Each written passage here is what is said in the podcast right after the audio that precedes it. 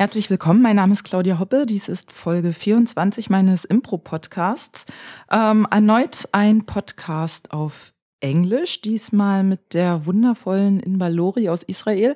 Ich bin etwas erkältet, wie man vielleicht hört. Es tut mir leid. Ich hoffe, es hat keinen zu großen Einfluss auf die Qualität dieser Aufnahme. We will see.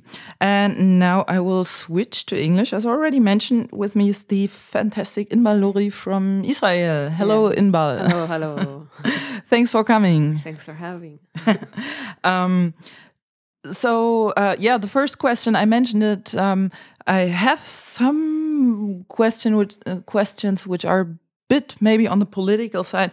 Um, so uh, life in Israel, how is it right now, oh. considering the situation in the Middle East?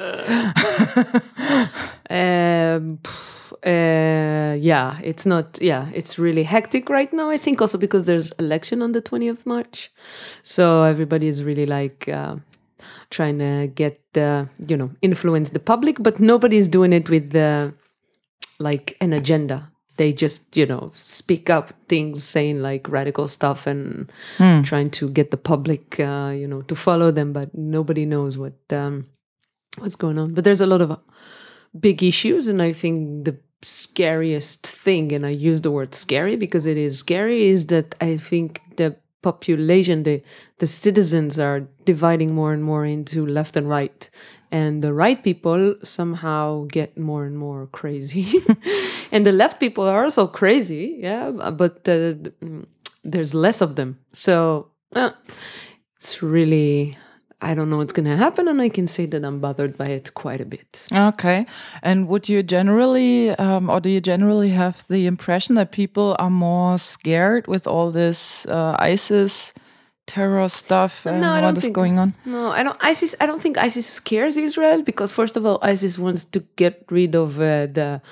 Uh, other Arabs, which are not the other Muslims who are not Muslims as they are, and then uh, Israel is not on their top list. Also, Israel has quite a good security thingy because we're used to it. So I don't think I'm not scared of ISIS. No, I'm uh, more scared of not resolving the conflict within Israel with the Palestinians and having it affect the Israeli society to a certain point where there's actually a civil war within the Israeli uh, society. So that scares me way more than ISIS. But ISIS, yeah, they're complete. Can you curse here? Yes, they're completely fucked. Up. Completely fucked up. I, I, I guess understand. they are. Yeah, yeah. absolutely. I, I saw today on uh, on uh, YouTube how they uh, they they smashed uh, statues in uh, mm. Mosul. Yeah, I've seen this on oh TV. Yeah, yeah, yeah. Mm. What's up? I mean, I don't know. Have more sex. I don't know. Do something, but loosen up. What do you? I don't know. Yeah, um, yeah. Speaking about uh, loosen up, how is it to uh, improvise in Israel? for you or mm. generally? It's great. Um, it's uh, great. Where I do the shows with my group and we're doing like the professional improv stuff that we do. I mean, not talking about corporate improv or like, you know, but when we do our thing, then I love it. I have really good partners over there in Three Falling, and there are some other improvisers which are not in my group, but when we perform together, it's it's really nice. I actually miss improvising in Hebrew now because I've been here for like almost two months, and so oh. I kind of miss it a little bit. And you said you are on a half year quest right now. So what does that mean? Are you going to be in Germany for the next month or travel yeah. around Europe? Ah, okay. Yeah, yeah. The thing is that uh, I don't have a European uh, citizenship, so within 180 days, I can only be here 90 days. Mm -hmm. So I have like a three months tour planned in a way, and then I have to find what do I do with the other three months. Mm-hmm. Where do I go? Unless I get uh, some kind of artist visa, or else I have to check it out. But yeah, so I'm basically out. I might come back to visit, you know, to teach, but until July, I'm, I gave away my apartment. I gave away most of my uh, possession, books, wow, stuff. Yeah, see. Okay, and and the main purpose of your visit is then obviously to teach here. To in... teach and perform, yeah. Mm -hmm. Oh, cool. And um, how many times have you actually been to Berlin already? Do you remember? First of all, Berlin is my favorite city in the world, and uh, no, it's not. Uh, As an Israeli, I sometimes feel a little bit uh, uh, uh, not bad, but a little bit conflicted to say it because it's like, oh, but Berlin and the whole past, and I'm like, yeah, but yeah, it's still like I really love this place. Whenever I land here with the airplane and then I get on the whatever U-Bahn or whatever, I immediately I have a smile on my face. and uh, I think Berlin has been extremely good to me as well. Tfu, tfu, tfu. Yeah, I mean, like I always been here on a, on I've almost yeah maybe not always. Whenever I got here, it was was related to improv. I always came to do my art here in a way. Uh, I was always welcomed on the best way and the best side and met amazing people and had really really good experiences and um, and now I actually know my way around town and that hmm. that I love ah, like oh, cool. you know how to get from place to place and I feel like wow the, after Jerusalem and Tel Aviv this is the city that I know best I think in the world and I'm really proud of myself. Oh. Cool. So I think it's the fifth time to answer your question. Ah, yeah. And and do you remember when was the first? Of course, yeah. the Berlin Improv Festival of 2010. I think, yeah. Okay, so and um, is there something you like best about Berlin? You said it's your like a third favorite city in the world, kind of. I like the public transportation. really? I love it. what do you love about it? I want to marry the public transportation. and what do you love about it? the fact that it, it's so easy to get from place to place, and the fact that uh, yeah, you can just be in boom boom from one place to another and it's on time and you don't have to wait too long and it's like functioning and working and i love it. Okay i think we're pretty spoiled because i was taking the public transit today and i was thinking oh my god i hate this no, so yeah. much. I'm sure. It's so crowded. It's never on time yeah. But you take it probably on the uh, on the hours of like people when people go to work. Right? Yeah, probably yeah. it's. Uh, I take it as a tourist, you know. Mm. No, no, no, no. So it's different. And also, I think that when you live in a city and you're a resident of a city, you just love to hate things about the city. it's part of your thing. It's part of your, uh, you know, legal right as a citizen of the city to hate stuff and love the fact that you hate them. Yeah, is that the same in Israel? Oh, in Israel, I hate everything. I hate everything. everything I hate. And, in Tel Aviv, I had so much stuff. I can like walk around for days hating. But then I realized that I also love the city a lot. Mm. Yeah and uh, there's a lot of stuff to love about it. Yeah. I think after all, our public transport is not so bad in Berlin. and believe me, one day in Israel, one week in Tel Aviv or Jerusalem, or in Jerusalem specifically, oh my God, the public the public transportation there is a nightmare, nightmare. Like the city, it's this crazy city, crazy public transportation. And and you live in Tel Aviv, not in Jerusalem. I was born in Jerusalem. I lived there until I was 24, mm-hmm. which is also a city that I have a strong love and hate relationship with. And then I moved after I finished acting school. I moved, eh, but then the last seven years, I think I live in Jaffa. Mm-hmm. Which is was part of Tel Aviv. It's in Tel Aviv, but it's a part of Tel Aviv. It's a mixed city of Arabs and Jews. Mm-hmm. Oh, yeah. And when did you start to improvise? Actually, in two thousand one. Mm-hmm. And you mentioned you did an um, acting school. Yeah, I went and, to. Uh, and and is this where you started to improvise, or uh, where where did you start and how? Uh, yeah, yeah, you know, I just remembered. It's a funny question. Why did you start to improvise? Because when I was starting to do my solo show, then I remembered a story uh, that happened when we were, I think, in a first or second grade. They took us uh, on, fr- from the school to this educational theater day and uh, there was this woman, an actress, who was explaining how how you do theater, and she said. Uh, Nobody gets up on stage and do a show without having a text and without rehearsing first. And I was like, really, seriously, I think maximum second grade. And I go like, yes, yes, you do. And she said, no, no, you don't. You need to prepare and you need to know the text. No, you don't. And she said, uh, okay. And I said, I can show you. And she said, okay, come to the stage and show me. I just went up on stage and I improvised like a scene. I improvised like a play. And uh, and then she was like, yeah, okay, it's doable, you know? And when I thought about it, I think it's the first time I did, maybe not the first time I did improv, but it was like the I, I was always drawn to that kind of art where I can just go up on stage and play with what I have at the moment. And and when did you like formally start to do this and like learn it and um, perform? So in school we were doing a little bit of improv as you know as uh, in school I mean the acting academy I was in we call it a school. Uh, we were doing it um, informally and not by the Keith Johnstone's law. You know, just go up and just improvise, which was totally different from how I perceive improv today. Um, and then after I finished, I was joined by another Israeli group. I asked me to join them, and. We were just training ourselves because it was 2001. We were very isolated because the internet wasn't even invented in 2001.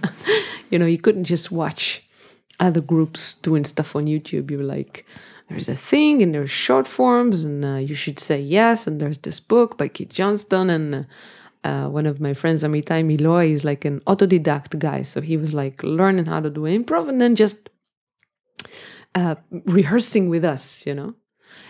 And we didn't know what we were doing. We wanted to move to long form. We had no idea what it was. We were trying it and trying it and trying it and failing in it and hating it and going back to smoking and you know, until until we got uh, a view of the international scene. And this is where we, I think, we're all on a better track. Uh huh. And and for how long was that phase? Roughly going on where you uh, said you were trying and trying and failing again? Our first international festival was in 2007. So it's like six years, five and a half years of like performing. We were really good. We were doing really good short forms and really interesting heralds, but we were something was missing. And the thing that was missing is to see other people do it so you can have a reference. Then you can realize what it looks like from the outside and then realize what what more you need or where else it can go. That that was it. Mm -hmm. And um, besides the acting school you were mentioning, what's your like educational background, or do you have any other? It's uh, acting. Uh, it's just three years of acting school and uh, a little bit of writing because I write as well. Uh huh. So I'm a writer and an actress, I guess. Okay. And what kind of stuff do you write? I wrote all kinds of stuff. I had a one woman show that I wrote and acted in. I was writing for other stuff in theater. I wrote for television series. I now right now I'm working on writing kids play. Like every month there's another kids play. I wrote many shows that were we uh, we had a few years where we were having a show every week on stage in Jerusalem. And we had to write it, rehearse it, then choose another topic, write it, rehearse. So it was a lot of writing there. So yeah, quite a bit of writing as well. Okay, so more like drama writing, not fiction. Uh, more, uh, not I would or, call it uh, drama because a lot of it oh. was comedy, but oh. for stage and television. Yeah. Okay. Yeah. -huh, -huh, -huh. Oh yeah. And um, do you have uh, something like a favorite improv trainer? Tim Orr. Hey, hello, hi, what's up? okay, what uh, what makes him your favorite trainer? Well, first of all, I think he's the best. I think he's the most serious ones from the ones I've met so far. Uh, he has the most experience. He ha- he is uh, totally invested with his heart in this thing. He really loves it. And he really knows how to teach. And also, I think in his workshops, what he's doing, which is amazing, he enables a, uh, a, a space and a working environment in which people can really exceed the next level of their improv. All right. So he like, he's not pushing you into it. You're not feeling like he's like on your back, you know, making you do it. But the environment, the, the atmosphere that he creates and the set of mind that he has, or the frequency, if you like it, is really enabling. And then people can really, almost without an effort, I think, but from the place of joy and curiosity, get to the next level of what they did so far and that is that is one hell of a gift you know to mm. be hmm. able to do that yeah yeah yeah cool i mean we we did the um, naked stage yeah. workshop with tim uh, at the beginning of last month and uh, i yeah. brought him to israel twice uh -huh. once was in 2009 and the other one was just after the, the on the and the day the war ended in israel in july 2014 he was there the next day he was there and on both times he made a very significant change to the Tel Aviv improv scene. Mm-hmm. In like, in what sense? I mean, in in the sense that of course he was given a lot of workshops to all kinds of levels, and each level was in the next level after that. So everyone, like we understood long. the first time he was there, we realized long form like we never understood it before. This time, the naked stage, another complete leap in the way you understand uh, long form. And for other people, he did the wear workshop, which was like people also. Anyway, Okay. very big leap after he's here. Hmm, interesting. And the main group you're performing with in Tel Aviv is uh, Three Falling, right? Yeah, yeah, yeah. And how long does that group exist? three Falling started at 2008, 2009. I'm really bad with the years. Oh, okay, but around that time. Yeah, Uh-huh. we were two two actors who were in another uh, improv group and decided to, uh, and that group didn't work anymore. We just didn't have the venue anymore, so we stopped working. And then uh, we decide decided that it's time for us to do the duo show that we always dreamed of doing. So Three Falling is just two people then? So it's me and Muli Schulman, which is an Israeli improviser. It started as a duo with a m- pianist. Then it became a duo with a DJ, Itamar Tzo, which is our DJ until today, and he's amazing. And then we added Ro'i Tzadok and Alon Neumann. And now we're four people in a DJ. Ah, okay. And do you perform uh, with all four people or is it still just duo shows you do? Sometimes me and Muli have a urge to do a duo, and then we just you know get a venue and we do it. But most of the times it's the four of us, unless someone can, you know, and then we're three or yeah. And how often do you perform? Once a month, I think we have a, a show. Yeah. Um, you're here also in March for the Gorillas Improv Yeah. Festival, right? Yeah. Um, well, since when are you joining this Gorillas Festival, or how many times have you actually joined it? I think this is my fourth time. Yeah, fourth. Yeah, yeah, yeah, yeah. Okay, and uh, what's this year's topic? Do you know? I don't know. Is there a Because I tried to, yeah, I tried to find it on the internet and I couldn't, and I thought like, ah, I'm going to ask Inma. Great. Oh, I feel she will know. so. I don't know. I know that there's the thing with the Hoffmans. Did you did you hear about that? Like we're gonna No. There's a family that's called the Hoffmans, and we're gonna play them in different time periods. Mm-hmm. Uh, so the 1990s, the 2014, 2026. Uh, sorry, 9026. 926 and, and another time period i think uh, just after the the second world war and perhaps during the cold war something like that so there are different time periods and different casts are going to play at different times so i'm really excited about that Um, yeah, and with topic I meant stuff like we uh, like say yes. I think last year it was ah say they yes. asked me to translate then, something i think i kind of plan ah, okay. Uh-huh. Kein Plan. Ki- kind plan Uh-huh. i think that's it because Oh, she asked me to translate it to hebrew Uh-huh. And of course, the letters got all wrong, and so I hope there won't be any problem with the T-shirt with the Hebrew letters being from the, from the uh, back to the front.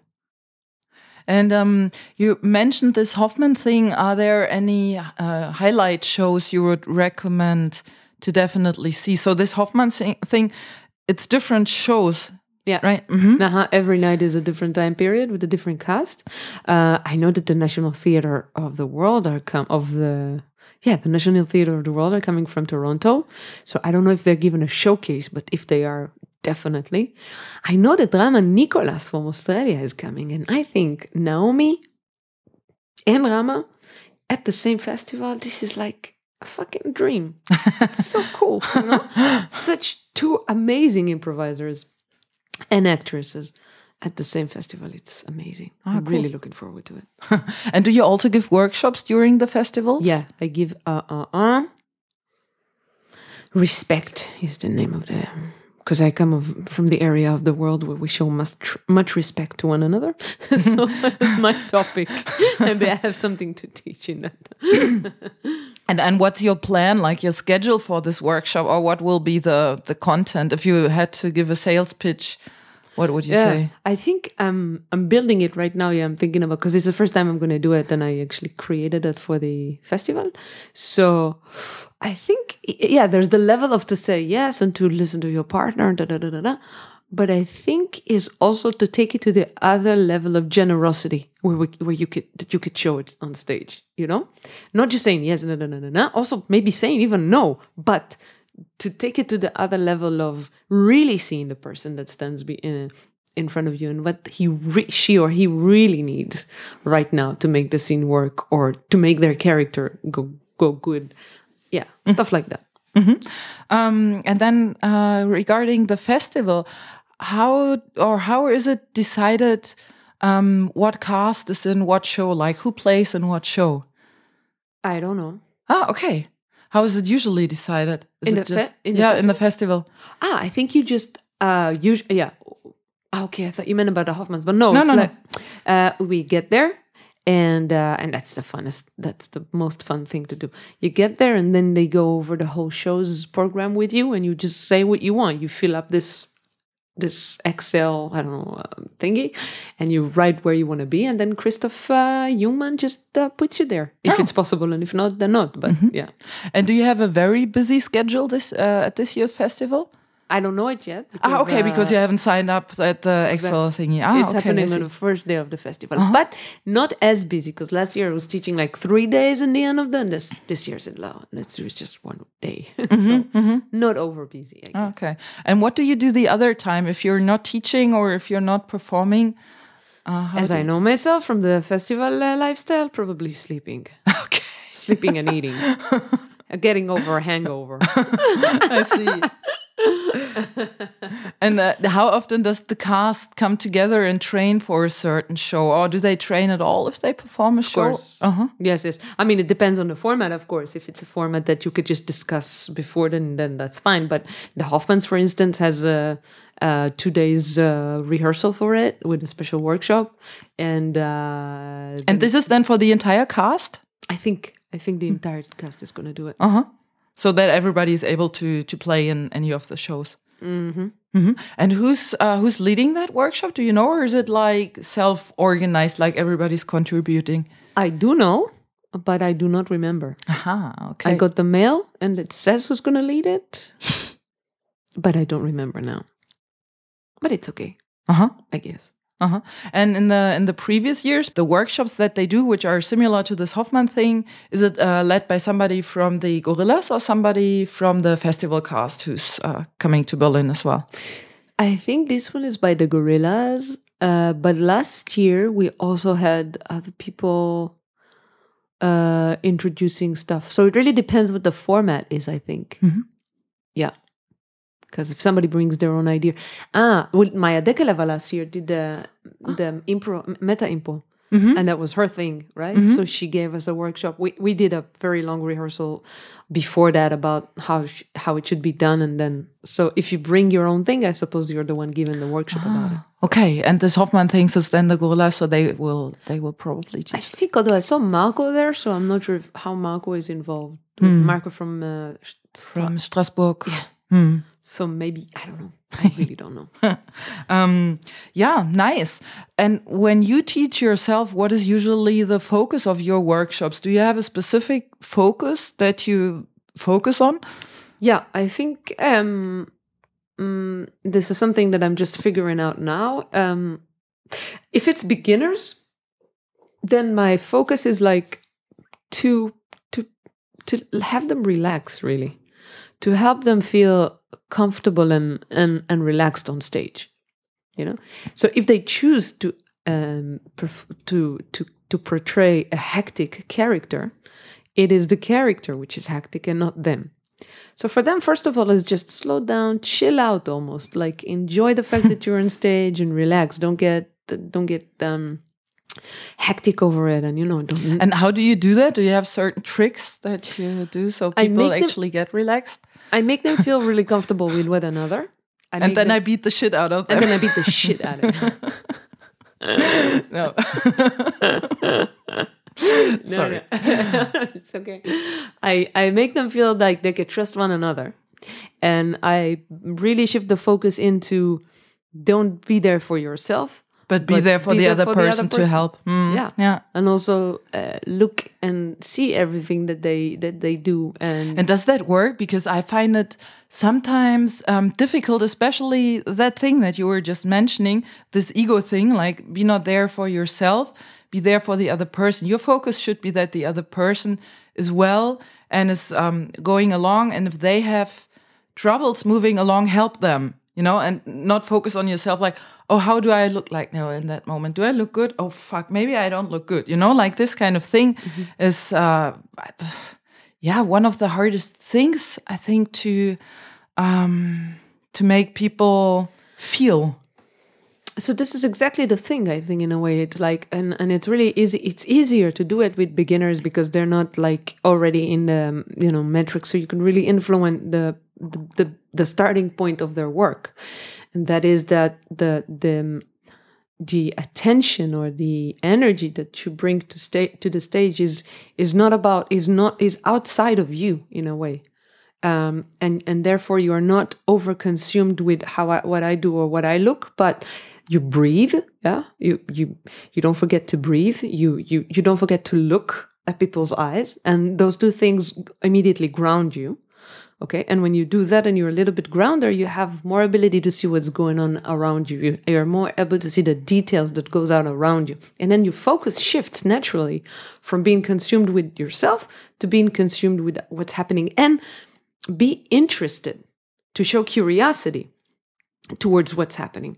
So the, the the combination of these things if you can work with beginners on it so that's like really really cool because then they and they actually say it at the end of the workshop. They come in and say i came to do the workshop because i wanted to be funny because i wanted to see what i can do no no no and i realized that it's not about that. It's about me having a mutual experience with someone else and being there for them and they're being there for me and we're enjoying each other's company on stage and I think for that, it doesn't matter if they do improv or not. It, it's, it doesn't matter if they do good improv or bad improv. Just the idea that they can have this human experience. Hmm. This is for me Yeah. the whole thing. And with more advanced people, because I'm an actress and because I got to direct and because I work a lot of, I can work really good with actors, I think, then I would usually put the focus on the quality of performance of the stuff that you bring out of yourself, like in the critical moments of like, are you being real? Are you being really happy now? Are you being really emotional now? Are you being really happy or sad? But from a very uh, deep place, which is not marking it, but really being it. And um, which is also very concentrated. And again, not on yourself, not at yourself, but at the scene. You're telling a story right now. This it, it's bigger than you. It's not about you. But do you really give it everything it needs? And how do you communicate? How do you take the oh, can I quote something? Bless you. I just remembered today that I uh, heard a uh, quote by na na na na. The artist is Present. What's her name? The Yugoslavian. Uh, she said performance is all about creating a state of mind, and it's the moment when the the energy or the state of mind of the of the performer and the state of mind of the audience becomes one. And there are many ways to do it. But one of them is to work with full concentration and allowing yourself really to experience what you experience in a very connected level of and that and that way when you're there, the audience is there. Hmm. And this is what I try to bring more im- advanced improvisers to do, to really be there. Ah, yeah.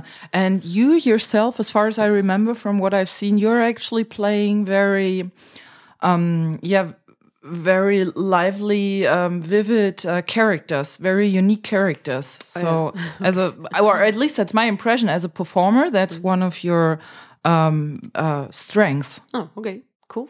Yeah. Good to know. Yeah. yeah, at least it, it feels like because you don't. Um, or I don't see so many people who can play that unique characters. They have maybe one or two or three, or often just one, and they have different moods they can play. But um, with you, it's more that you play distinguishable characters. So I was curious if this is like a focus of yours that you like work on in any kind of way, be it like you think about it or you rehearse something when you're alone or whatever. Mm, no, but uh, I can say that a lot of the theater work that I've done is based on uh, sketches that t- towards the years, and a lot of them I was writing. So I, I suppose in a way, I wrote to myself a lot of characters, and then people who knew me and were working with me was writing a lot of characters to me. So the range of characters was built probably during that process. Ah, okay. So you have like a stock of characters that you then uh, pull. I guess, yeah. Oh, I- I, mean, it's always nice to challenge yourself with something that, like, yeah, oh, yeah let's do a character like this and see how we do that, and uh, and then there's always the the the the, the danger of of it leaking into something that you already did. So you need to really stabilize it, you know, when you rehearse on it, and then yeah, and then the, the more you do it, the more flexible you get in a way. But for me, nowadays, like in the last i think one and a half year maybe even two the the challenge in improv is to get up on stage and and play me hmm you know be believable and as as an as a natural character as a as myself and and and believe that that could be interested enough interesting enough or strong you know or yeah that i can create that state of mind thingy with the audience when i don't do a character hmm And um, besides what you were saying already about your um, teaching and about your classes, if you had an improv philosophy, how would you describe it in a couple of words? I think I have one. I don't remember it now. um, I don't know. Okay, if uh, if not, never mind. I just uh, thought you had like something uh, crisp that you uh, want to tell or have to Something tell. we can make a sticker out of. Yeah, for example, or a bag or something like that. Or Merchandise. Yeah, let's go with merchandise. merchandise. Yeah. exactly. Okay. Um, if somebody is going to visit Tel Aviv, uh, besides Three Falling, what groups would you recommend people to watch over there? Uh, there's a group of young guys who just started up, and they're called Foreplay, and they they're based in Jerusalem and Tel Aviv, and they perform in those two places. And they there is another group uh, called Glama Alpaca, which is also one of the how do you not old, but because they're old as we are. So how do you say when veteran? I don't know. How do you call it when somebody's been around for a while? I don't know. So they're one of the I know the word in Hebrew, but Not the newbies? no, not the other new, the, The old opposite bees? of the old bees. so they've been around for many years and they're very good. And um, yeah, I think these are the ones right now. Ah, and there's a group of girls right now, of five girls. Ah, and yeah, so it's called um, Bona. And then there's Shirley and the Cans, which I advise people to see. And there are da, da, da, da, da, Lamabati.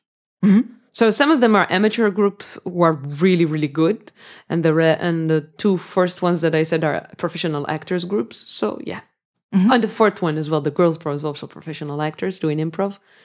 So yeah, the scene is growing slowly, slowly, slowly, but it is growing, and that's so fucking great. And uh, are you also performing in locations outside Israel? And I don't mean like in, in Germany or Belgium, but like around the Middle East area. you don't know your history? No, No. we don't. Okay. No, I'm I'm really not uh, too familiar. I have to admit. I know it's very tense, but I've never never I actually wish, been there. I wish, I wish. But Yeah, because my next question is actually attached to this, and um, I mean, you don't have to you don't have to answer it if you think it's too sensitive, but um, I remember that last year there were people here from Lebanon, from Beirut, I think, Yeah, maybe. and I don't know who said that to me. I don't know if it was you or somebody told me. Um, that the the two of you cannot perform together on the same stage or something like that. We could perform together, but Lucien uh, made it very specific that there are no pictures to be taken and it cannot be up- uploaded because if the Lebanese government sees that, he can get to jail. Really? Yes. Wow. I thought that Lebanon was kind of a free country kind of thing. That's thing. the free uh, version of Islam. okay. Okay. Huh. Wow. because we have no diplomatic relationship with them. I think it would, if it would be a um, Egyptian person or no Egyptian, I don't know today, but Jordanian, it would be better. But Syrians, Lebanese, Iraqis, Iranis, uh, So does does the general situation, the political situation in the Middle East then actually limit your options as a performer? Eh, no, because it's not like um, you know we had uh, no because it's like not having something and then it doesn't limit you. You know what I'm saying? Because if you don't have it, then you never think about it as an option. Yeah, I, I think may be similar to like because people ask me, um, how was it with the wall? Because I grew up in West Berlin, and when I was a child, there was actually a wall around this city. And um, as a child, it's of course uh, strange that the world like literally ends at some place. But if you don't miss something in the island where you're in, and you know you can leave the island at any time, then there is no no big deal about it. At least for me as a child, there wasn't. I agree. So, in a term of we could have performed all over, yeah, sometimes you can think about it, but it's not like we're missing it because we just don't know what it would be like, you know? The only thing um, I think Israelis feel is that uh, we feel very strangled because your only option right now to uh, travel outside of Israel is to get up on a plane or a boat and move to another continent because you cannot cross almost the border to any. You can go to Jordan. You can go to Jordan and it's great. But I was just talking to my friend when I was in Thailand now. She said that the whole plane was full of uh, families, young families with kids on the plane to Thailand.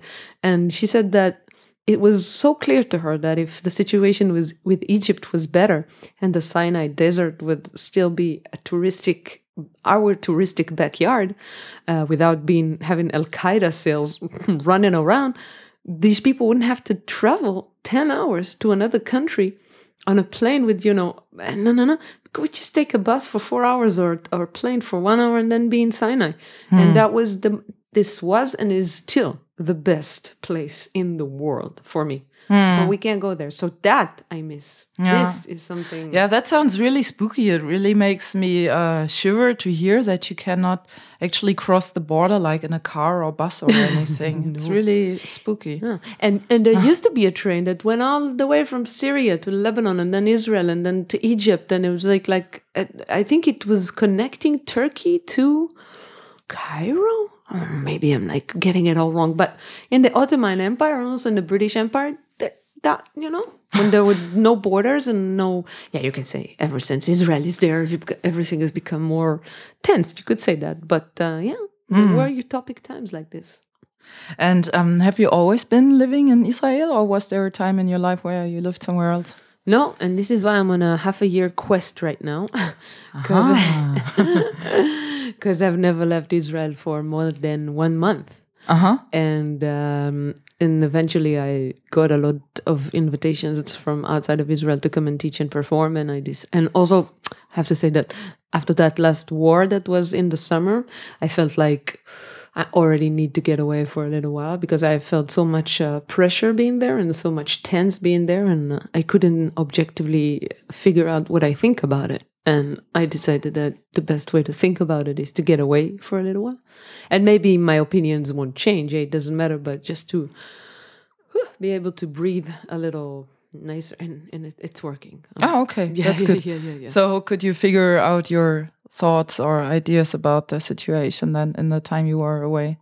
It didn't change. Uh, I basically still think that people there are completely fucked up, and uh, on both sides, and uh, they they are. Um, um, um, um, how do you say it? Um, they are completely off track, and it's it's really sad being in Europe a lot of times, or I don't know, yeah, but Europe, especially West Europe, because um, you see, like this continent was built on a lot of blood. You know, there's like tons of people buried here in so such terrible ways, and many have died during centuries and centuries, and now there is some kind of prosperity on the other side of you know a, a more humanistic uh, social thingy. I don't know. So I'm sure I'm. I don't see the the dark colors, of course, because I'm not. I don't live here. But from the outside, from what I do know, from the people that I do meet, from what I do see, I can see how it's much more relaxed and it's uh, enabling in a way. It's a much more enabling society, and. Um, and it's always sad for me to see that uh, how in a way the middle east is well, not in a way but the middle east is behind it and i understand that it's nothing per- it's not personal you know it's just that now is the turn of this part of the world to be fucked up the Europeans shed their bloods. now it's uh, time for us to shed our blood, and it, it's like that. It's doesn't. yeah, it's a that. it's a pity that it's always on the um, uh, I don't know the English word, but for the um, uh, uh, uh, uh, uh, that you always spill so much blood in order to figure something out. I Yeah. mean, and the question is, is that really necessary? But um, let's uh, yeah, it's let's- a question, but I think it is. Humanity is still not in a point where uh, where it can uh, evolve out of a non-conflict thingy. Some has, but some has not. Hmm. And of course, if you ask me what is the next step of the human race, of course, it's that. It's when we understand that death and conflict and war and violent is not necessary. And I think we're definitely going there, but I think we're also at the same time splitting to two halves the ones who are getting more violent and the ones who are figuring out it's not working like that. it's Yeah. useless. So let's see what happens. and um, we already talked about you uh, will stay here a bit longer, but for how long will you stay in Berlin for now before you continue your travel to other countries? So tomorrow I fly to Cologne Mm-hmm. for the weekend for the festival, and then I come back, and then I'm here until the, the, the, the, the end of the festival, the 23rd. Mm-hmm. And then you continue your uh, journey around Europe. Then I go to a place in uh, Germany. Maybe you know it, Glosser. Is there anything called Glosser, Glosser? Glosser? Just to Can't remember. Klaus. Hmm. just me and a friend we're going to go there for a week to the i think it's supposed to be a place with nature we mm-hmm. wanted to have some nature then graz austria then i come back and ah, and uh, we have an impro embassy show then When? on the 2nd of april April? Oh, okay. let me check it out i don't want to mislead people here And uh, yeah, uh, when at what other times can people see you play while you're here in Berlin for the festival? Okay, you said you So the don't festival? know the yeah, yeah. but you don't know what night. shows yeah you've exactly been. i don't Hmm. know Um and then the impro embassy on the 2nd of april then it's french then it's leipzig Uh huh. Leipzig, I should say. Leipzig. So that and that concludes, I think, all the German stuff that I have to do by Ah. the end of April. Uh huh. And the impro uh, improv embassy show. What is it uh, going to be about? Do you know the format already that you will be playing there? We're discussing it these days, but I think, uh, but I know that Christoph Jungmann is going to be there and Louise from the Gorillas, Lucy, Louisa, Louisa, Lucy. Oh, come on, because I don't really know her. Um, we've met very briefly last last year, so but we're working on it. We have to discuss it. Uh, Actually, this evening, probably a little. Oh, okay, cool. Um, yeah, is there? Ah, but I do yeah. know it's going to be based on our childhood memories. Uh huh. Yeah, yeah, yeah, yeah, yeah. Um, yeah, is there anything else you would like to say to our audience? Any uh, advice or recommendation or whatever message? Not to forget to enjoy. Mhm. Together, yeah, zusammen. Not uh, enjoy yourself and fuck the rest, but like not to forget that it's a feeling of, of, of playfulness and it's the closest thing actually to childhood for me, improv, which is probably Absolutely. why I love it so much. yeah, I fully agree. It's like it, you know, it's like in a you know abracadabra when you do magic. Hmm. So it's actually Aramaic language, and it means it's kind of similar to Hebrew. It means um, I will create as I talk. hmm It means yeah, adaber.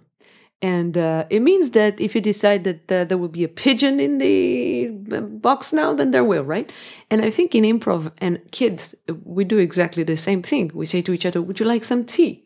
And then we go to the kitchen and we pour them tea, and there's nothing.